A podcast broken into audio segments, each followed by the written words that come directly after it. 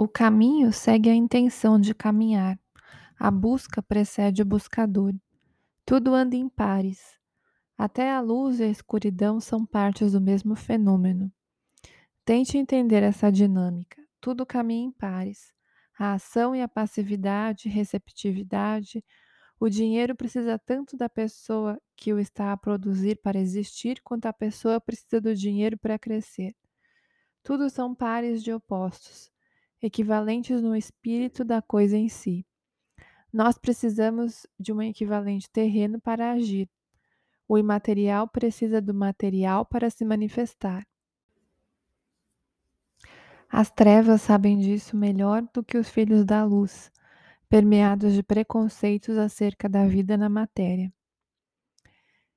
É essencial libertar-nos dos preconceitos do mundo principalmente os religiosos, que apenas servem para manter o homem longe de sua verdade espiritual, longe de quem é, longe do Pai, longe do eu, fazendo-os acreditar que o Pai é separado do eu, quando são uma e a mesma coisa. É urgente a retomada da consciência cósmica. O, o entendimento de quem se é e não se pode deixar de ser o entendimento de quem de quem se é diante da vida, do que é a vida, agora sem tantos mistérios, sem tantas alegorias. Há um nível de consciência geral capaz de entender a realidade da existência, como adolescentes que questionam o que for apresentado pelos pais, que não acreditam mais na fada do dente, que perceberam que Papai Noel era na realidade o próprio pai disfarçado, a adolescência chegou e com ela vêm as crises, as mudanças físicas, os ajustes, as desilusões da mente infantil, forçada a confrontar-se com o antigo modo de ver a vida. Uma mente que já tem mais recursos expandida não consegue encaixar-se na mente pequena das fábulas infantis.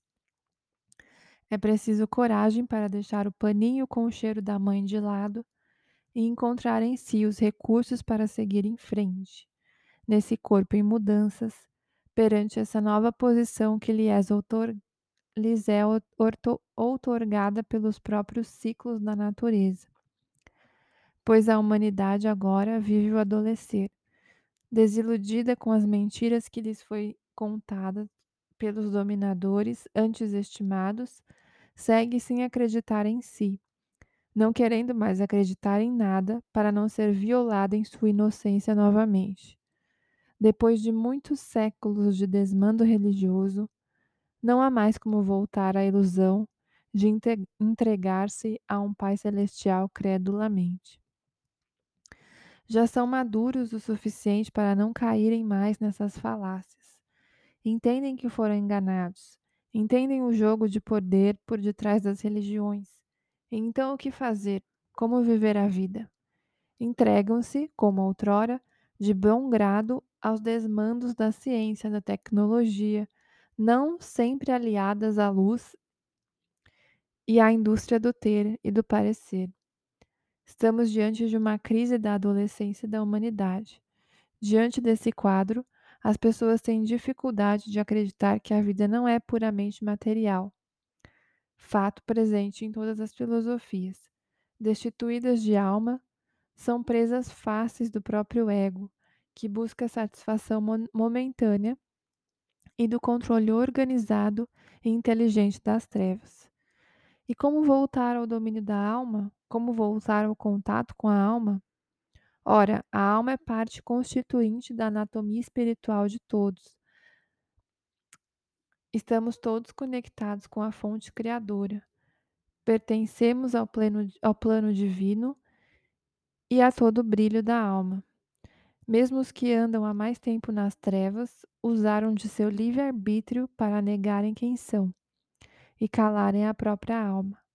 Mas ela está lá, esperando para ser chamada de volta. O contato com a alma é como tomar um banho Imediatamente sentimos-nos revigorados, limpos e cheirosos. Bendita a água, bendita a alma.